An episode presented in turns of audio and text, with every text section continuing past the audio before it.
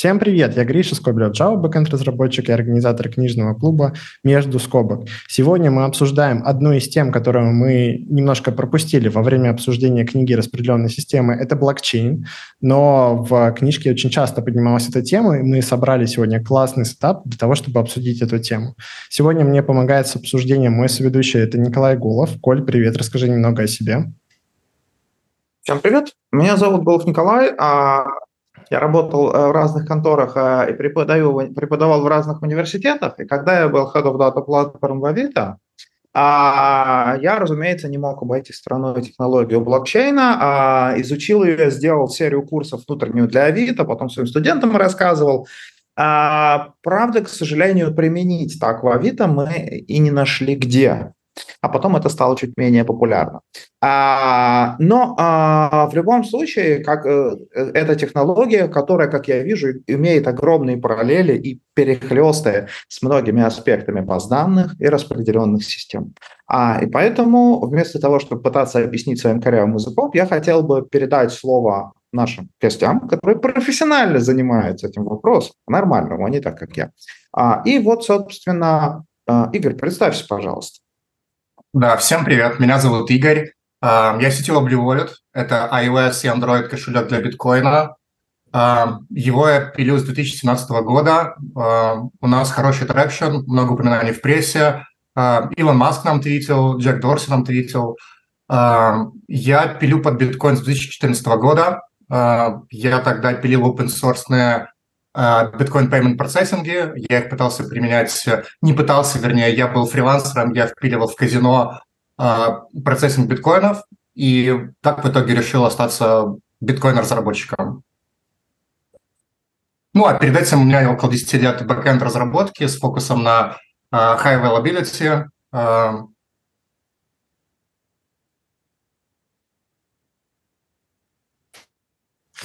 у нас оказалась не настолько отказоустойчивая система. Мы надеемся, Игорь к нам вернется. Вот, да. Давайте сейчас небольшая эта запинка, мы подождем Игоря. Вот и он. Обратно. А вот Игорь. Да, я потом все смонтирую, и все будет как будто ничего не произошло, и правда у Игоря high availability, высокая доступность. Вот. Да. Сорян. Игорь, Игорь, ты с нами? Да, сорян, я чуть не то нажал, и у меня все сломалось. Это как раз, когда ты начал говорить про availability, про доступность. Да. А всегда да, ну, бывает, то есть да? У меня, да, у меня очень доступно. У меня бэкграунд uh, бэкэнд разработчика, и я переехал в биткоин разработчика, грубо говоря. Вот и все. Круто. А, Сергей? А, всем привет, спасибо большое за приглашение. А, меня зовут Сергей, я занимаюсь разными блокчейн-штуками уже довольно давно, скорее с академической такой точки зрения. Я на эту тему сделал PhD в университете Люксембурга, где я изучал разные темы, преимущественно связанные с security and privacy, причем как в применении к биткоину и и э, в том числе к Lightning, может быть, мы эту технологию тоже обсудим, э, так и применение к эфириуму, к смарт-контрактам и похожим вещам. А в последнее время, буквально пару месяцев, как я эм, начал новую роль в организации под названием «Статус», где мы занимаемся децентрализованным мессенджингом. Это не совсем блокчейн, но проект тоже из такой общей блокчейн-экосистемы. Э, делаем peer-to-peer децентрализованный мессенджинг так, чтобы можно было делать децентрализованные разные штуки. Так что а, буду рад все эти темы обсудить. Круто, круто. Да, ребят, спасибо большое, что поделились. Очень интересно. Я предлагаю, на самом деле, начать с такого основополагающего вопроса. У нас, на самом деле, в большинстве аудитории это обычные разработчики, и, возможно, не для всех понятно, что такое блокчейн-технология. Вы можете как-то поделиться парой фраз, рассказать, что это такое и для чего используется? Ну, я, наверное, могу начать. Эм, я вообще люблю описывать блокчейн как а, распределенную append-only базу данных, где мы добавили цифровые подписи, и она очень неэффективна, очень плохо масштабируется, и, в принципе, а, она появилась как side effect разработки биткоина. И, по сути, я бы даже сказал, особой ценности блокчейн не представляет. Даже в white paper биткоина э, на блокчейне внимания нету особого. Это потом люди расковыряли, о, смотрите, там блокчейн, который тогда назывался таймчейн, и, может быть, это что-то стоит, и пытаются с тех пор применить блокчейн. Вот в двух словах блокчейн. Да, я, я, такое? А, sorry. Я, я здесь по большому счету э, с Игорем согласен. Мне кажется, э, когда мы говорим про э, блокчейн-технологии, здесь ва- важнее, чем определенная структура данных, что у нас вот есть хэши, они связывают блоки и так далее. Это, конечно, важно, но оно важно, как мне представляется, в контексте, на самом деле, э, ну, власти, если очень широко говорить, или прав, или кто имеет право записывать в эту волшебную базу данных. И все ее архитектурные особенности, э, по крайней мере, вот в изначальном кейсе биткоина, из которого все в итоге выросло, остальное – это все было придумано для того, чтобы разработать э, децентрализованные деньги и не доверять никому право этими деньгами распоряжаться. И э, ну, разные другие блокчейн-проекты, они в разной степени приближены к этому видению или пытаются делать что-то другое, но мне кажется, имеет смысл такой вот э, начальную, так сказать, формулировку рассмотреть. И э, мне представляется гораздо более важным в контексте блокчейна говорить о том, э, что обеспечивает, собственно, децентрализованность и э, что обеспечивает распределение прав записи в эту базу данных, а именно в случае биткоина это Proof of Work, в случае эфириума с недавних пор это Proof of Stake, есть там другие Proof of Stake. И это, мне кажется, ключевая вещь, которая помогает э, изобретать системы с децентрализованной властью. А то, что у них там внутри хэш и блоки, это ну, важный элемент архитектуры, но, в принципе, э, по похожему принципу устроен гид, например, который уже существовал определенное количество лет. И именно в связывании блоков хэшами нету, по-моему, э, особо ничего такого инновационного, а вот как эту структуру данных соединить с консенсусом и с защитой от сибил-атак, э, в этом и есть главная, как мне кажется, фишка. Сергей, ты прям верно подметил, что правда, на самом деле гид, э, система вот контроля версии, она тоже же там смотрит, как хэши между собой сопоставляются, считает контрольные суммы. Это интересно, я прям не задумывался. Игорь, а ты вот э, рассказывал про пейпер биткоина. Вообще его имеет смысл сейчас читать в 2023-2024 году для того, чтобы ознакомиться со всей этой архитектурой? В принципе, да, это исторический документ, с ним э, не грех ознакомиться. А, но если, например, фолловить индустрию и приблизительно понимать, о чем, о чем вообще биткоин и криптовалюты, то можно проскипать. Много нового вы не узнаете из white paper. Mm. Этот white paper хорошо позволяет структурировать понимание проблемы, потому что он очень хороший. Я вот сейчас как раз искал, чтобы кинуть все, чтобы у желающие могли почитать. А я э, с удивлением нашел, что его на русский перевели.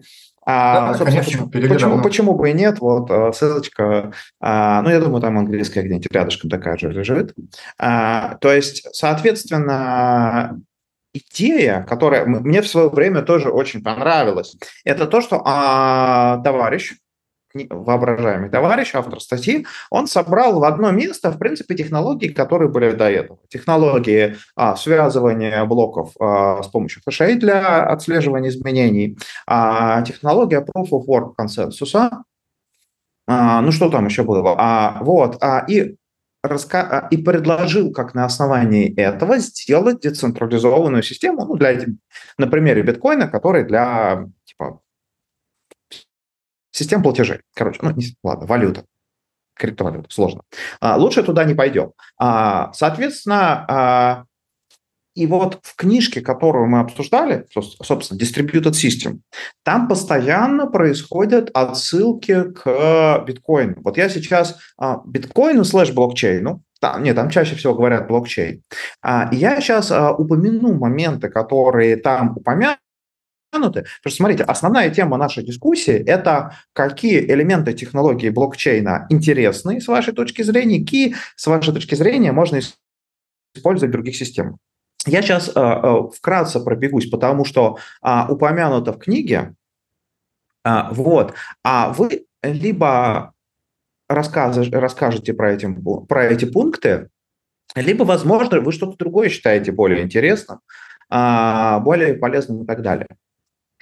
А, так вот, а, в книжке в самом начале вводится очень интересное разделение. Разделение распределенной системы, где все части друг с другом по интернету общаются. И в принципе, если посмотреть, люб, любая система распределенная, потому что э, компьютер связан с диском, ну, в смысле, процессор связан с диском, там тоже связь есть с возможностью отказа распределенная. И есть система децентрализованная, которая хорошо иллюстрируется блокчейном, у которой нет контролирующего модуля, у которой просто есть такое облако компонент, которые как-то с друг другом общаются. Просто очень интересная концепция архитектуры, которая введена, а, и дальше, в принципе, там про нее забыто. Ну, там а, немножко к ней возвращаются в книге, а, в, а, в обсуждении а, в вопросах коммуникации. То есть как организовать коммуникацию, когда у нас компонентов не один, не два, не три, и между ними можно какую-нибудь звездочку сделать, а когда у нас сотни тысяч участников сети, как распределять данные, как распределять данные, распределять обновления а, в таких сетях. А, собственно, коммуникация. А, в разделе 5 блокчейн а, всплывает в контексте а, децентрализованного консенсуса. Тут, когда речь идет про децентрализованный консенсус, тут даже если не говорить блокчейн, все его и так слышат. А, там основной фокус сделан на алгоритмы типа Paxos и Raft, но, э, возможно, Proof of Work с вашей точки зрения или в Proof of Stake или какой-то алгоритм, он лучше подходит. А, и последнее, где а, блокчейн помянут явно и сильно, а, это в разделе Fault Tolerance, в разделе про безопасность, а, в контексте отказоустойчивый консенсус блокчейн. То есть а, консенсус в системе, устойчивый к отказам, в том числе с учетом отказа от злонамеренного воздействия, не просто от ошибки, а от попытки систему похакать. Собственно, я вот сейчас пробежался по основным главам, я сейчас вкину их номера. А вот, собственно, возвращаясь, вот давайте с Сергея начнем теперь в другом порядке. А какие из этих тем ты считаешь более интересными, более перспективными, а, действительно перспективными в плане использования этой технологии? Угу. Ну, ну, мне кажется, для меня, по крайней мере, здесь немножко смешиваются разные слои абстракции, что ли. Когда мы говорим про э, коммуникацию, э, это, мне кажется, ну, это можно тоже обсудить, но мне кажется, это тоже не принципиально важный элемент архитектуры. То есть у нас есть peer-to-peer сеть, и узлы соединяются с какими-то случайными соседями и обмениваются данными. И в случае биткоина, опять-таки, у нас есть канонический э, датасет, а именно набор блоков, которые нужно распространять, ну и транзакции, которые появляются в реальном времени, еще не включенные в блоки. И, в принципе, там не очень э, ну, сложный протокол, узлы говорят друг другу, у меня есть вот такая транзакция, а узел говорит, о, у меня нет, дай мне ее, пожалуйста. Ну и там дальше можно придумывать оптимизации, люди придумывали, как э, это делать более эффективно, как вот этот фладинг-механизм сделать так, чтобы не прям вот все всем пересылали, а только те, у кого э, еще нет этой транзакции, чтобы они ее получали. И, как я понимаю, уже довольно больших успехов э, достигли разработчики в том, что это работает эффективно, быстро и ну, просто работает. Вот. Э, с точки зрения консенсуса, мне кажется, это более э, ну, интересный, что ли, э, интересная тема для обсуждения, потому что здесь можно поговорить про и про, скажем так, про отличие консенсуса классического, как вот вы говорили, PBFT, похожие на PBFT-системы, от Proof of Work и Proof of Stake. Здесь мне представляется как раз ключевым открытием, что ли, или ключевой инновацией биткоина, что Э, Сатоши Накамото, изобретатель биткоина, отошел от предыдущей модели, которая была в литературе с 80-х, 90-х годов э, разными значит, сторонами э, повернута, что раньше думали, что у нас есть какой-то круг участников, круг серверов, и как им договориться о каком-то едином состоянии.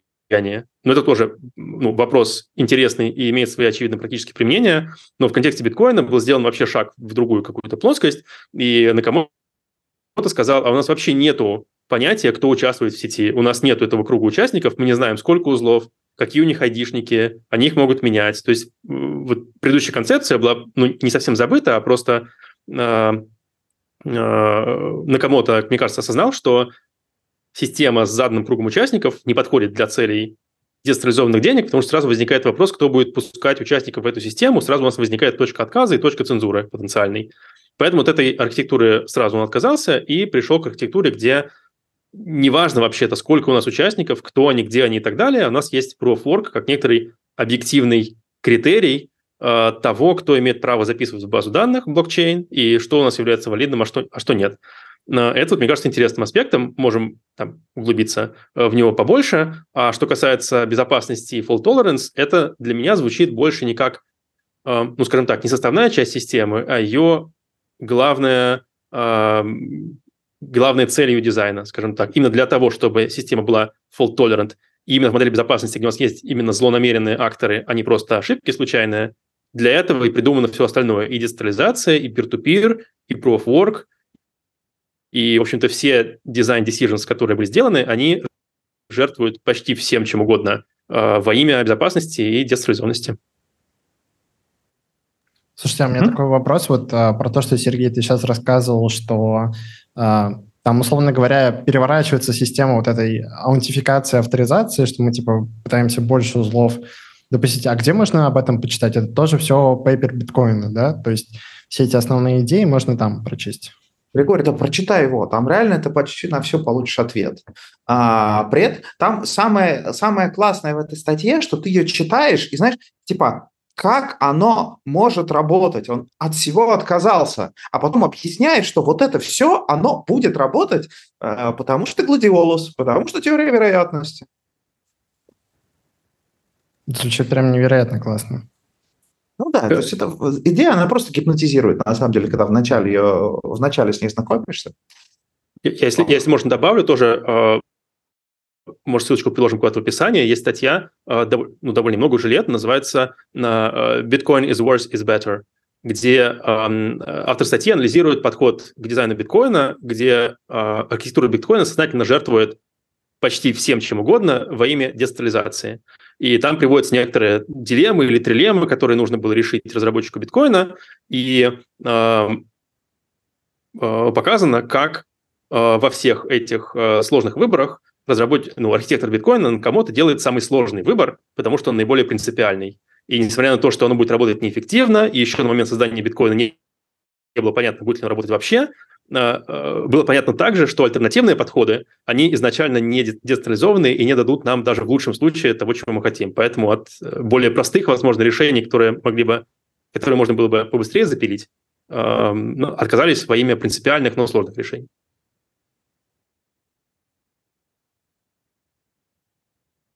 Игорь? Да, да.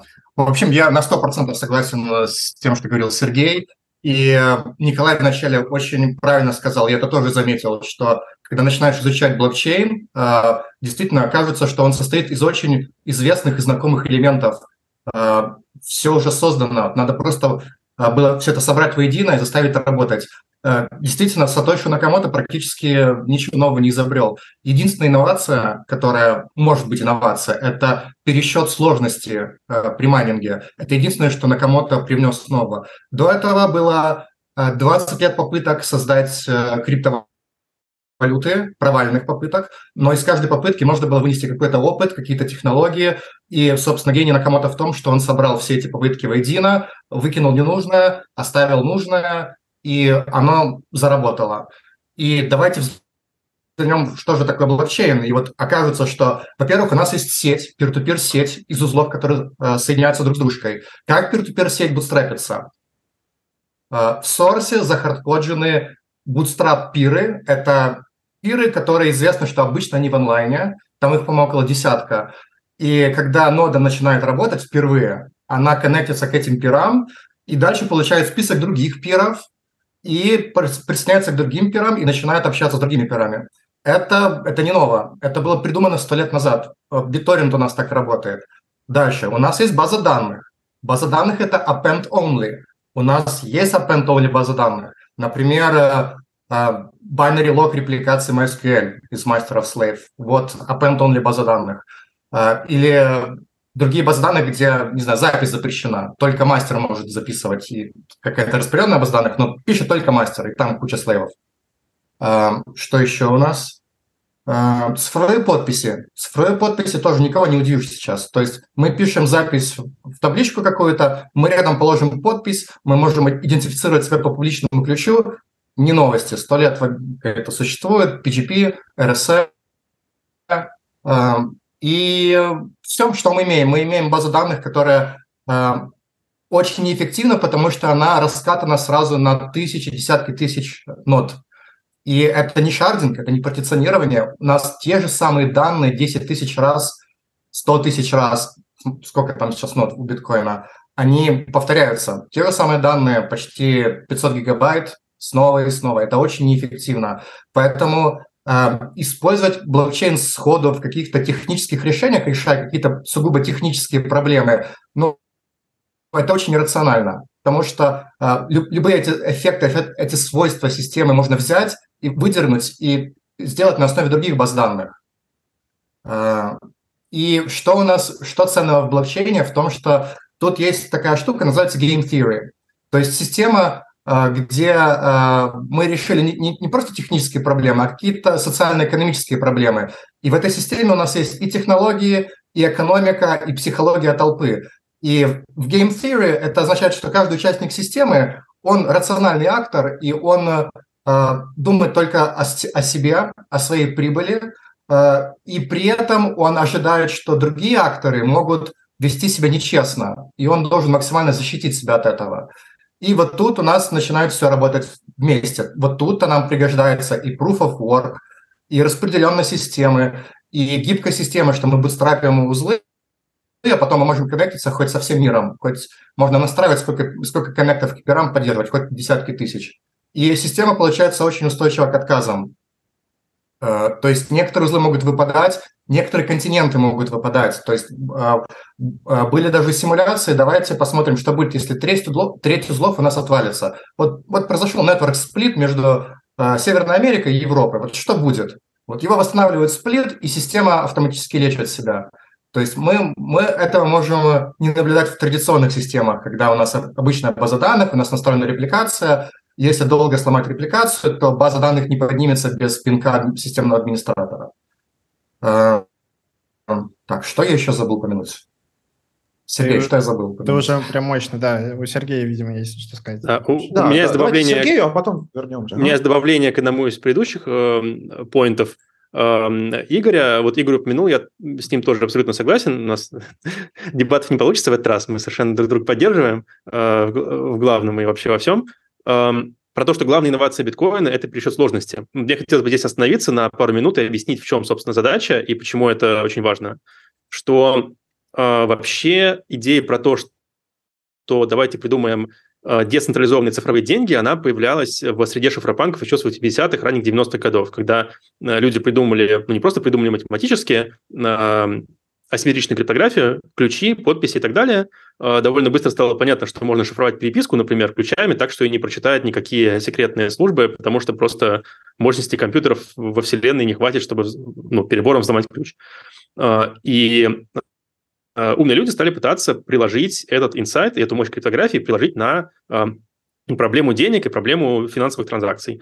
Но быстро стало понятно, что ну, как будто бы мы уткнулись в какую-то нерешаемую проблему, что э, вот как э, будет распределена власть в этой системе. У кого-то должны ли быть привилегированные какие-то полномочия, особое положение, чтобы печатать деньги, например, или чтобы там, цензурировать транзакции. Ну, какое-то при, привилегированное положение.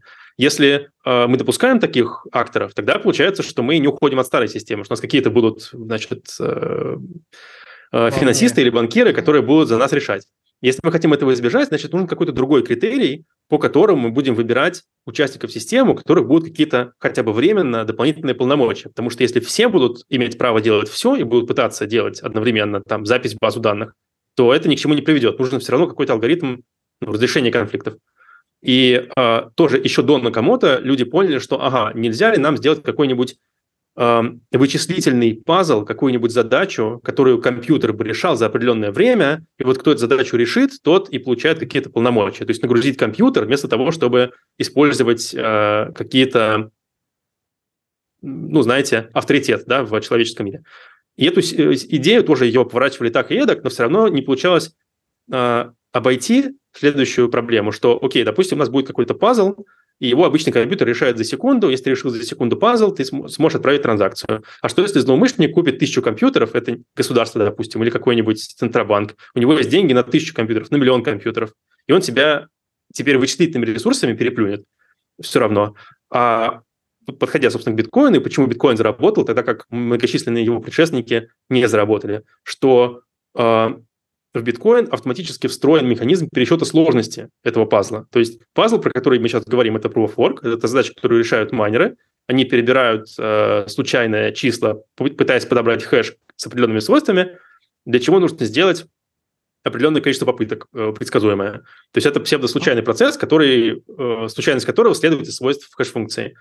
Э, но сложность этого процесса настраивается можно я сейчас ворвусь, просто а, чтобы слушателям скажу этот момент, потому что а, а, людям сложно поверить, что вот эта задача, это именно она, потому что тут все понимают, что такое хэш-функция. То есть, еще раз, люди просто а, подсовывают в, хэш, в хэш-функцию разные цифры, пока там не получится в результате хэша хэш, у которого в начале определенное количество нулей. Например, и вот количество нулей – это какая-то сложность процесса. Это все. Вот этот майнинг – это все. Да, ну стоит заметить, что они подсовывают не просто в хэш случайное число, они берут заголовок блока, и туда еще подсовывать случайное число, то есть итоговый хэш зависит не просто от случайного числа, но и от текущего блока. То есть что такое замайнить блок? Это взять вот последние транзакции, которые произошли в сети, э, посчитать э, Merkle root от всех транзакций, то есть привязать заголовок блок ко всем транзакциям, чтобы он от них зависел. И плюс, ну там какие-то еще служебные таймстемпы, еще что-то, ну плюс случайное число, которое перебирается, чтобы хэш еще совпадал. И э, получается совершенно объективный знак, признак, да, который может любой проверить. берешь блок, смотришь его хэш, очень легко проверить, что все транзакции валидны, подписи все валидны, это проверяется быстро. Очень легко проверить, что все транзакции действительно собираются в дерево Меркла, и оно включено в заголовок блока, то есть все правильно закомичено. И еще легко проверить один хэш, посчитав, что действительно хэш заголовка э, удовлетворяет данной сложности. Ну и ключевой аспект, почему эта вся конструкция работает, опять-таки, что мешает злоумышленнику купить 10 тысяч компьютеров и в 10 тысяч раз быстрее решать эту задачу, печатая деньги себе в карман неограниченно, потому что этот процесс еще привязан к генерации новых биткоинов. Кто добыл блок, тому новые биткоины зачисляются. А нельзя так делать, по крайней мере, в долгосрочной перспективе, потому что э, каждое определенное количество блоков автоматически пересчитывается сложность. И сама система, сам алгоритм консенсуса смотрит на свою предыдущую историю, сколько вот последние сколько-то блоков, насколько быстро получилось их добыть на практике.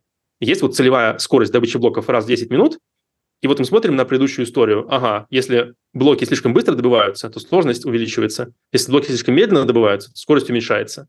И таким образом система сама себя регулирует и держит константу скорости генерации блоков и скорости генерации денег, соответственно.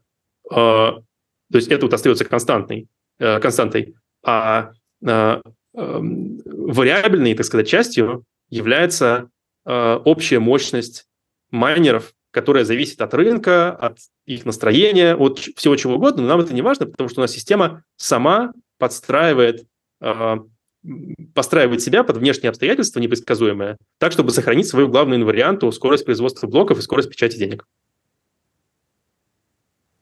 Я понял, что нужно идти читать биткоин Paper. Вот. И он маленький. Разбираться. Там тесно, что да. он реально маленький. Кстати, интересный факт, что uh, Proof of Work изобрел Адам Бек еще в 90-х, в конце 90-х, если память не изменяет, и пытался он прикрутить это к проблеме спама. То есть проблема. Спамеру очень легко отправить uh, спам-письмо. Это буквально очень элементарное взаимодействие по TCP IP протоколу. Соединяемся с NX-сервером, говорим hello, я такой-то, вот письмо для такого-то. Все, очень дешево. А что, если мы заставим спамера решать а, какую-то задачку, proof of work, а, такую, что решать тяжело, верифицировать легко, и на этой задачке он будет сжигать свои ресурсы CPU. И если это будет достаточно сложная задачка, то ему может быть невыгодно э, сжигать свои вычислительные ресурсы, чтобы отправить это письмо. И вот он это предложил, назвал это proof of work. Нет, он это назвал Hashcash. Вот. Адам Бек назвал это Hashcash, и потом уже Сатоши Накамото зареференсил это в своем white paper, сказал, вот у нас будет proof of work, вот референс на Адама Бека, на Hashcash, вот мы так это будем использовать. Хорошо, да, то есть вот такая э, отличная система, которая, э, ну вот самое удивительное, что она работает, э, в, если собрать вместе все кубики, они срастаются и получается вот эта вещь в себе. А а я сейчас предлагаю рассмотреть кейсы, когда а, люди определенные кубики из системы выкидывают. Ну, например, э, историю, которую я люблю рассказывать, ну, а, то есть я предлагаю это рассмотреть с точки зрения, что с вашей точки зрения в технологии блокчейн оказало, э, показало себя слишком тяжеловесным, слишком сложным, что э, мешает ее повсеместному э, внедрению с вашей точки зрения. Вот, потому что одна из историй, то есть вот а, чистый биткоин – это система с открытым членством, где любой может участвовать без авторизации. При этом есть э, блокчейны, а, с алгоритмом консенсуса по БФТ, куда как бы э, пропуск, пропуск по паспорту. То есть а, и популярные а, блокчейн-платформы, такие как Ripple и Stellar, если я не путаю, они как ну, просто семейство банков, и, и там, условно говоря, каждый банк держит свою ноду блокчейна. А, и как они вместе друг с другом договариваются, ну, их там 20, 30, 40, ну, просто голосуют и все. А, вот, то есть вроде, вроде как они говорят блокчейн, но без открытого членства и с системой авторизации. То есть вот с вашей точки зрения, какие части технологии э, блокчейн со временем показали себя слишком тяжелые, и какие вы знаете кейсы, когда от нее что-нибудь отрезали? Ну, давайте я продолжу. Э, я не знаю ни одного успешного кейса внедрения блокчейнов вне криптовалют, потому что у нас отсутствует э, вот эта э, игровая теория, когда каждый участник, он, он только о себе думает. А, и мы, как инженеры все здесь, мы обычно решаем какие-то инженерные задачи. И в рамках этих инженерных задач, ну, обычно блокчейн не нужен. Мы, какую бы систему мы ни строили, скорее всего, там нет инцентив для всех думать только о себе, защищаться от врагов, и при том, что эти враги могут подключаться к системе, и у них тоже появится мотивация быть э, хорошими акторами. Мы, мы обычно такого не делаем. Вот у нас есть какая-нибудь распределенная база данных, у нас есть репликация. Э, реплика стоит для чего? Чтобы, например, пользователи могли читать реплики, и было легче мастеру. В мастер пишем, с реплики читаем, несколько реплик, у нас увеличивается пропускная способность системы. Нету тут никакой мотивации для, для этих людей, которые поддерживают ноды, э, что-то что делать. Обычно это просто наши ноды. И другая, другой вопрос, что э, люди думают, что блокчейн может решить какие-то проблемы, которые он не решает. Обычно они думают, что если мы будем записывать данные в блокчейн, это станет правдой. Это заблуждение. Потому что блокчейн, да, блокчейн можно записывать данные, но правда они от этого не становятся. То есть туда можно записывать ложь, вот там, я не знаю, какую ложь, что у меня есть Rolex, часы Rolex, они такой-то серии. Это ложь, у меня нету часов Rolex, но я их записал в блокчейн, они от этого правда не стали. И долго волочили вот эту идею и пытались придумать какие-то цепочки поставок с верификацией на блокчейне. И это не взлетело, потому что оказалось, что блокчейн не нужен. Достаточно просто цифровых подписей и э, централизованная база данных э, поставщика, производителя. Вот если я произвожу Rolex фирменные, мне достаточно поддерживать э, базу данных э, серийных номеров своих Rolex, э, верифицировать ее цифровой подписью, вот мой PGP-кey производителя, а клиент, который купил Rolex, у него, он, у него просто будет в коробке подпись, что да, этот Rolex произведен тогда-то, куплен там-то, он верный. И, и все, блокчейн тут не нужен. Мы берем подпись и верифицируем на сайте производителя. Все, все по-прежнему так же и делают, блокчейн не нужен. Кажется, более популярный, более такой на слуху, то, что недавно это NFT. Вот, это, по-моему, то же самое, что ты сейчас рассказываешь, только это уже такой не про что-то материальное, а да, просто про подписи. Да, про NFT шутят, что мы, что мы покупаем, э, покупаем цифровые подписи. Digital receipts мы покупаем, а блокчейн, в принципе, тоже не нужен. Сереж? Да, я бы хотел здесь э, добавить, э, мне, мне кажется тоже, когда мы говорим про э, ну, биткоин как некоторый оригинальный исходный блокчейн, и следующие блокчейны как его производные, тоже вот, что можно выкинуть и все равно работает. Э, мне кажется, обсуждать примеры с э, банками и консенсусом между банками тоже ну, не очень в каком-то смысле интересно, потому что если мы остаемся в централизованной модели, в модели, где ну, есть государственные регуляторы, есть официальные там структуры юридические и так далее. А, вопрос о том, как мы приходим технически к консенсусу, он довольно ну, второстепенный, мне кажется. У нас будет база данных традиционная, у нас будет что-то блокчейна подобное. Все равно фундаментально ну, мы остаемся на том же уровне.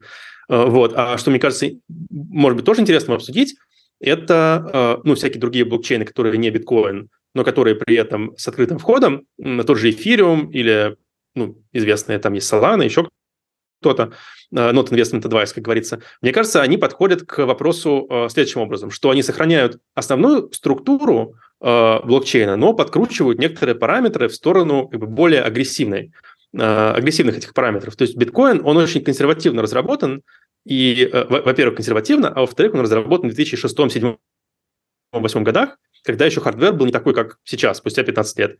И э, биткоин очень консервативен к изменениям. Он не меняется э, быстро, почти никак не меняется, то какие-то происходят улучшение производительности и так далее. Тот же, э, то же время между блоками 10 минут сделано тоже с довольно большим запасом, чтобы все успели этот блок получить, все успели его провалидировать и так далее. Опять-таки, жертвует всем во имя безопасности.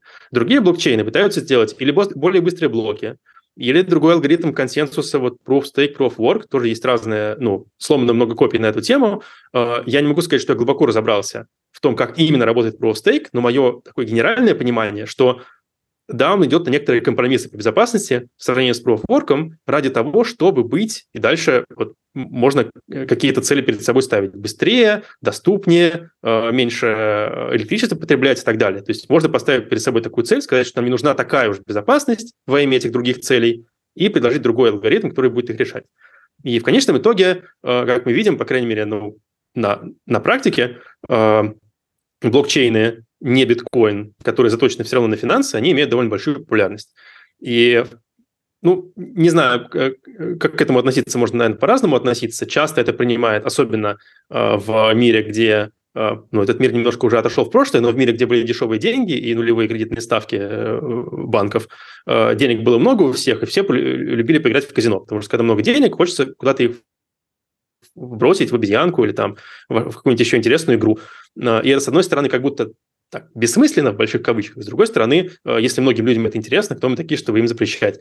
И действительно, много блокчейнов, э, и я бы сказал, все, вот эти, э, все блокчейны, которые включают в себя сложную функциональность смарт-контрактов, на практике оказывается, что главный use case для смарт-контрактов – это того или иного рода спекуляции. Так сказать, for better or worse.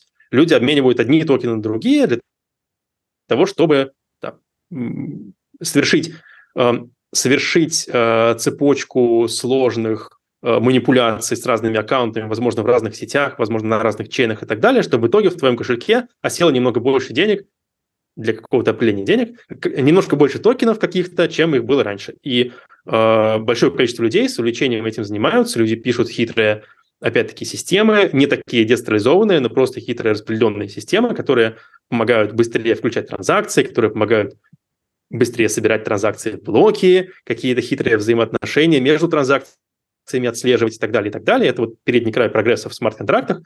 А, и это все тоже интересно, сохраняется при этом, а, по крайней мере, на бумаге, на практике, может быть, не всегда, но, по крайней мере, фундаментально сохраняется открытый доступ, то есть к этой системе может любой присоединиться, и дальше с каких-то краев децентрализация несколько срезается и заменяется централизованными или какими-то полуцентрализованными э, протоколами, во имя того, чтобы быть быстрее, а, во имя того, чтобы было можно больше прокрутить в единицу времени транзакции, которые, положа руку на сердце, в большой части служат просто для спекуляций. Но следует отметить, не только для них, в том числе стейблкоины, например, а, стабильные криптовалюты, они появились и огромную популярность получили.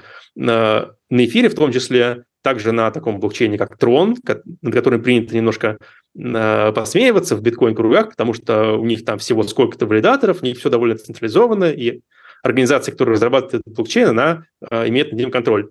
Э, как говорят, по крайней мере, тут не поручусь, но звучит правдоподобно. Тем не менее, стейблкоин USDT на троне имеет огромную популярность, и в условиях всяческих финансовых ограничений, с которыми сталкиваются очень многие, я думаю, наши слушатели, э, он оказывается просто полезным на практике. Уж какой он там децентрализованный или нет, возможно, не так важно, но если нужно в одной стране деньги туда завести, уехать в другую страну и их там снять, э, то он свою функцию выполняет. То есть такая вот роль на практике есть у блокчейнов, даже если они не супер шифрбанковские. Хотя и биткоин такую роль тоже может играть, разумеется. В общем, если мы будем продолжать в том же русле, мы в любом случае выйдем опять там. Не, мы, мы, я, если А. диалог мы будем продолжать в том же русле, то мы Ты обязательно выйдем опять на криптовалюты, и на финансы, и на экономику, и на вот эту психологию толпы, и на game theory. А, Потому что другого применения блокчейна нет, по большому счету. Ну, ну вот, вот, вот, вот, мне очень понравилось, что сейчас это у вас прозвучало очень, а, очень безапелляционно. Другого применения блокчейна нет. Просто я хотел задать вопросы, пообсуждать, но просто нет так нет. А, а, ладно, а, то есть э, а, э, мы сейчас, э, потом, я все-таки надеюсь, мы какие, на какие-то более-менее позитив, блокчейн-позитивные вещи выйдем. А, я тоже со своей стороны добавлю, как человек, который, как часть деятельности занимаюсь сертификацией защиты по GDPR и CCPA, одна из вещей, которая сильно ударила по блокчейну и прочее, а, по, а вот упомянуто, есть куча баз, которые append-only. Правильно говорить, были базы append-only, Потому что сейчас во время GDPR и CCP за них сажают, потому что база, из которой нельзя сиде, э, стереть, стереть персональные даты по праву на забвение, это потенциальная дорога а, а, ну, не в тюрьму, но на штраф. Очень серьезный штраф. То есть, а, и поэтому есть понятие просто заражение персональными данными, когда у тебя в, блокчейне начинают крутиться перс-данные, человек отправил заявку на удаление, это не удалил, все, здравствуйте. А, добро по... Э, welcome суд. А, вот я вижу тут подняты вопросы. Вот э, давайте, Сергей, Роман. Э, я, я просто маленько хотел не замечание, а дополнение.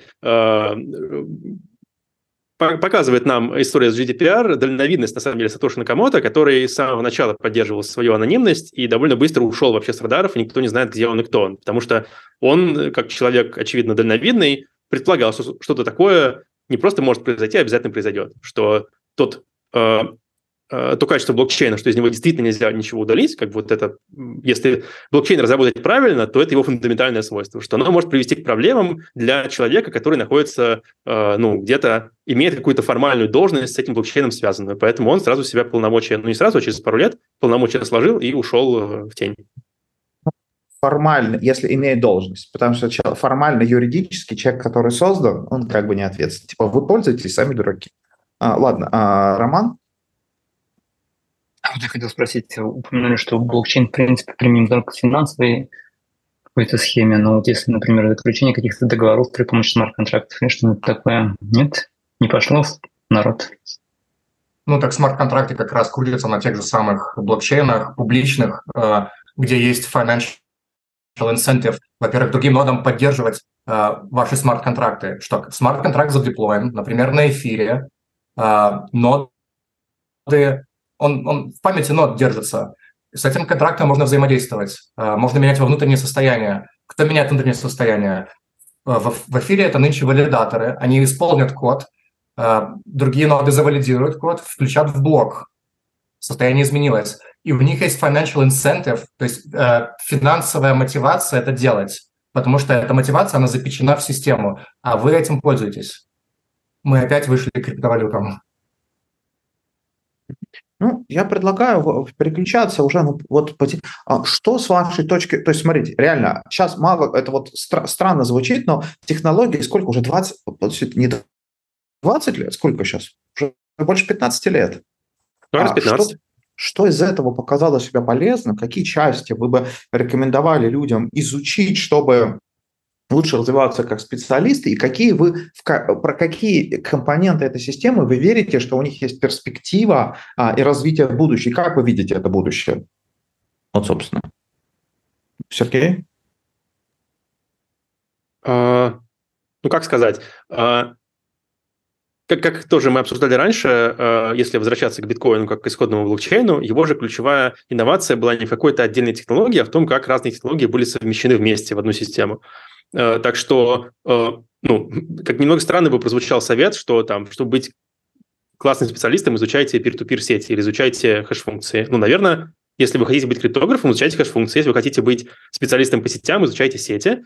Но блокчейн как ну, не просто концепция, а как реально функционирующая система, он в себе это все объединяет. И дальше возникает вопрос, ну, как бы вы хотите быть специалистом в чем? Если вы хотите писать код для самих узлов, которые поддерживают блокчейн, быть core-разработчиком, тогда вам нужно понимать в peer-to-peer, в криптографии, в каких-то довольно низкоуровневых вещах. Если вы хотите писать смарт-контракты, допустим, тогда вам нужны ну, немножко другие вещи. Нужно э, изучать языки смарт-контрактов, Solidity в первую очередь, Э, безопасность уже на более таком э, высоком, что ли, уровне, более связанная э, с финансовыми атаками, нежели чем с атаками на какие-то низкоуровневые протоколы, хотя и это тоже.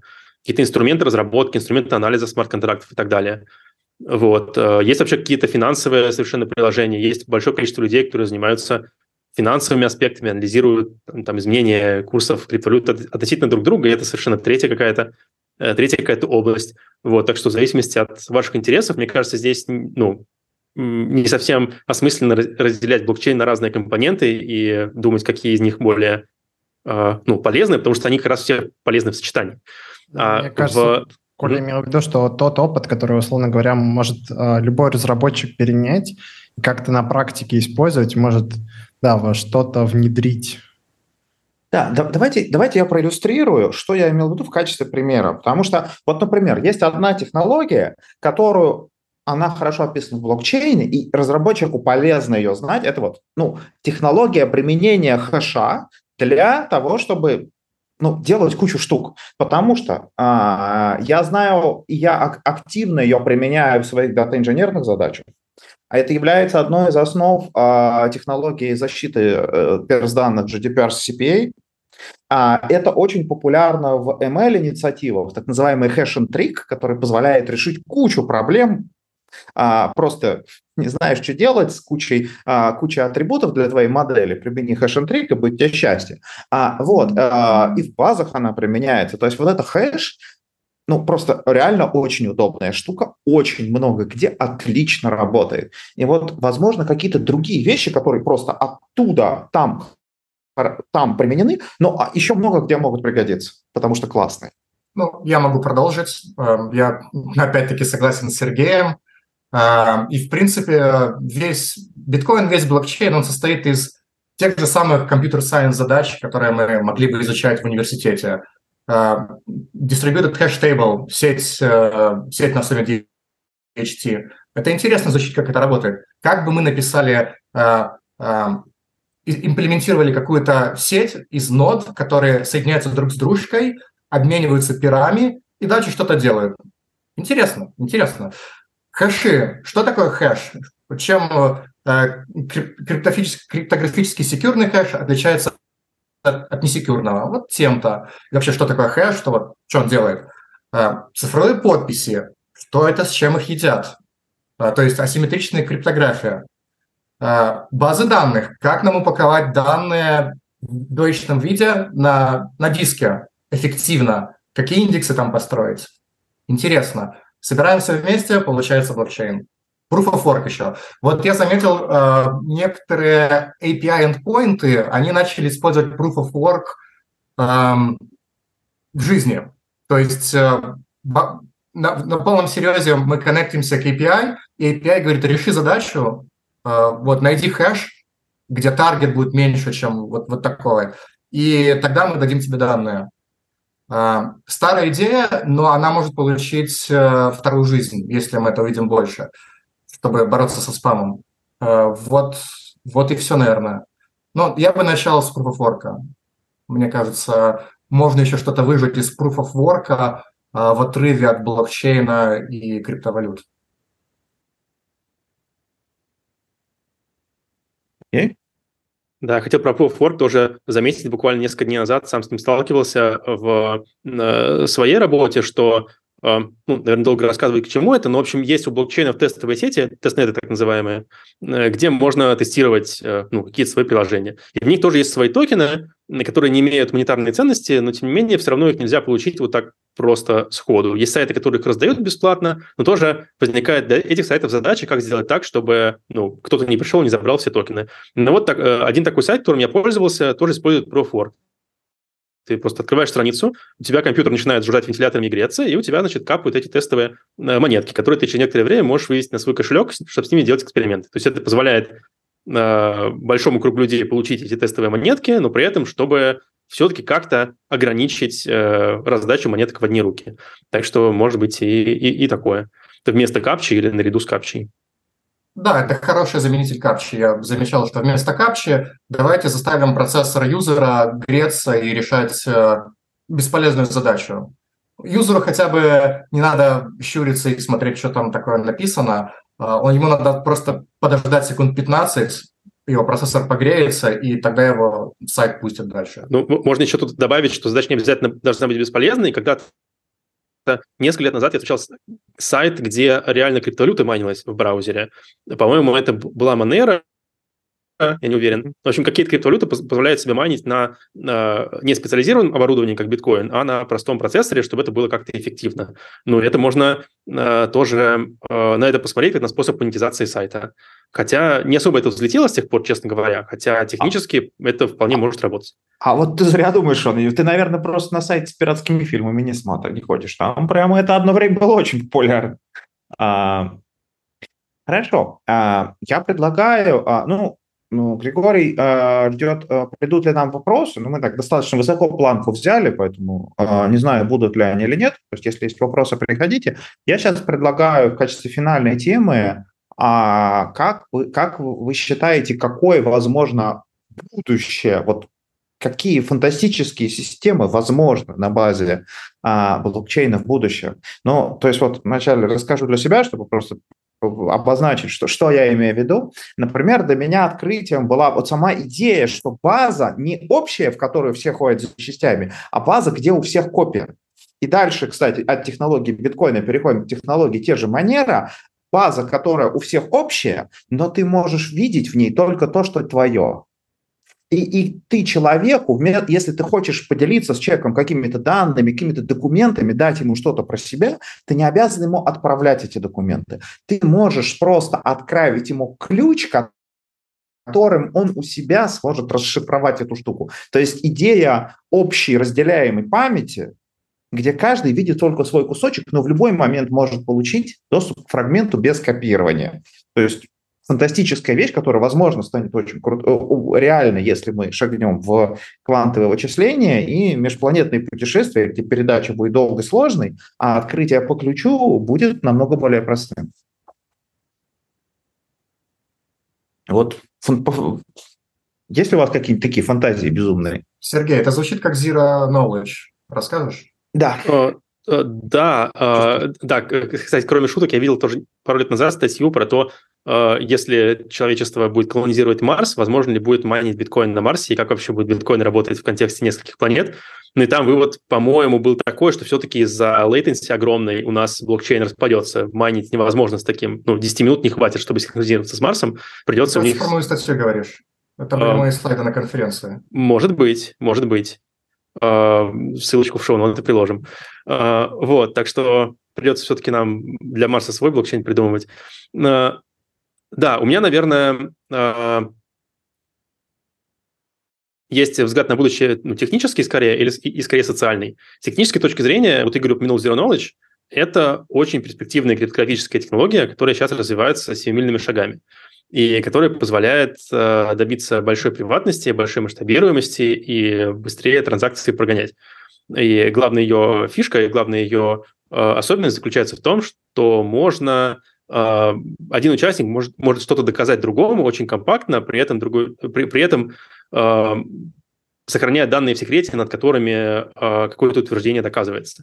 Вся эта технология была разработана криптографом еще сколько-то лет назад, но только на протяжении последних лет, наверное, не знаю, 7-10, она была как-то обернута в более или менее используемые э, библиотеки, и на протяжении только лет последних, наверное, двух, трех, четырех нашла реально широкое применение, например, в эфириум экосистеме. Есть такие системы под названием RLAP, э, дополнительные блокчейны, где очень быстро транзакции прогоняются, а их корректность доказывается с помощью вот этой криптографии хитрой. Э, и это очень перспективная, перспективная область, советую обратить на это внимание. Но там все довольно, довольно сложно, э, но вот это производит впечатление некоторого нового шага вперед. Это не просто какой-то значит, параметр подкручиваем, а это реально новая математика, новая криптография, которые находят применение в реальных системах, работающих на большом скейле.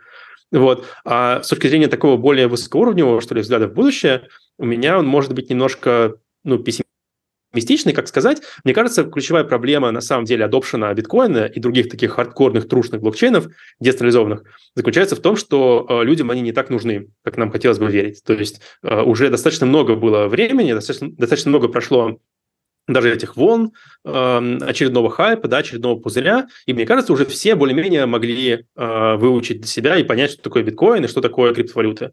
Но э, у меня есть опасения, что окажется, что людям не особо это нужно в реальной жизни. И шифропанки любят говорить, что как же, вы же что, не видите? Центробанки печатают деньги, они размывают ваши сбережения, они вас регулируют, они, значит, накладывают всякие, закрывают вам банковские счета. И мое опасение, что 90% населения пожимает плечами и говорит, ну да, ну и что, ну так жизнь устроена, нам ничего больше не нужно. И это, мне кажется, э, ну, довольно вероятное препятствие к адопшену массового биткоина. И, э, наверное, как какой-то базовый сценарий для себя рассматриваю расстояние блокчейн-экосистемы, оно уже происходит в каком-то смысле на тружных шифропанков во главе с биткоином и на таких более компромиссных чуваков, э, которые смешивают централизованные решения, децентрализованные, и пытаются внедрить элементы блокчейна в существующую финансовую систему. То есть как некоторый, некоторое конечное состояние, у нас может быть система, которая по сути осталась такой же, то есть все равно регулируется а, значит, э, седыми мужчинами в пиджаках, и женщинами, может быть, тоже, которые там наверху стоят и регулируют всю нашу систему, просто с элементами какой-то псевдо децентрализации, а где-то сбоку от этого живет биткоин, который верен своим идеалам, но который, по большому счету, не очень кому-то и нужен. То есть это такое пессимистическое будущее.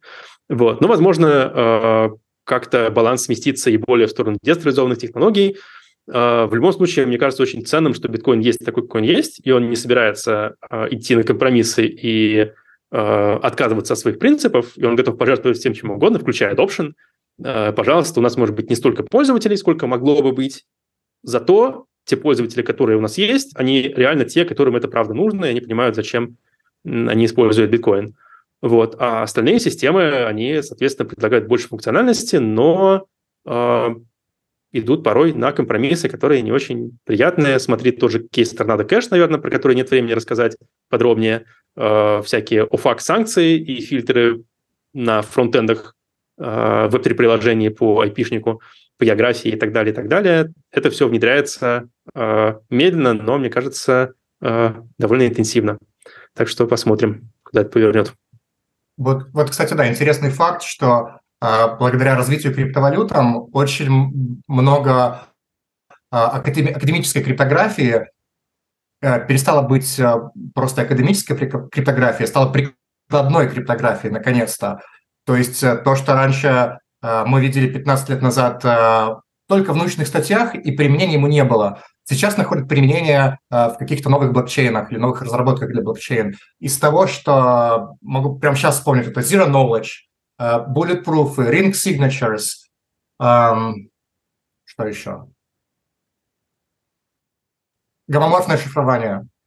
Вот uh, у этого не было всего применения еще 10 лет назад. Сейчас мы находим это применение в блокчейнах и в криптовалютах.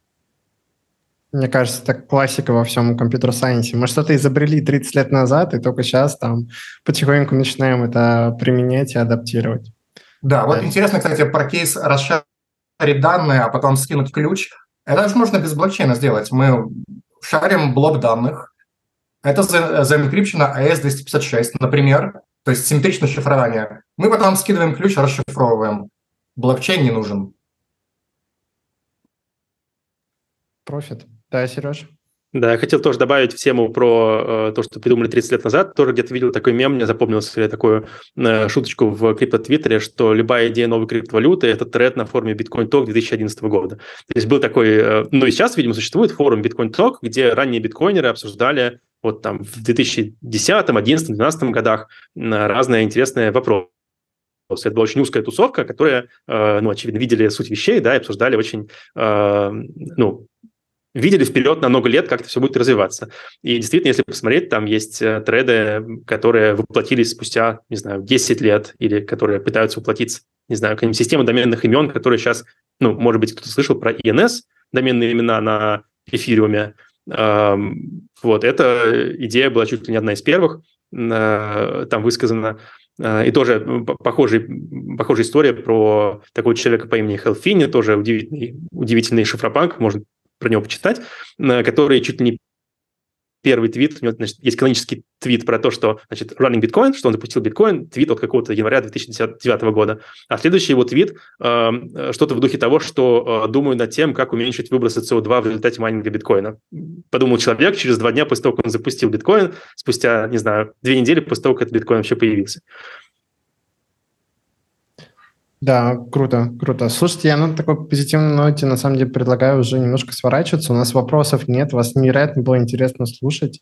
Я предлагаю по старой традиции сделать совместную фотографию с обложкой книги которая нас побудила собраться. Вот ребята, кто с нами в Zoom тоже не стесняйтесь а, там просто включить камеру или показать книжку, если она у вас есть, мы будем рады вас видеть.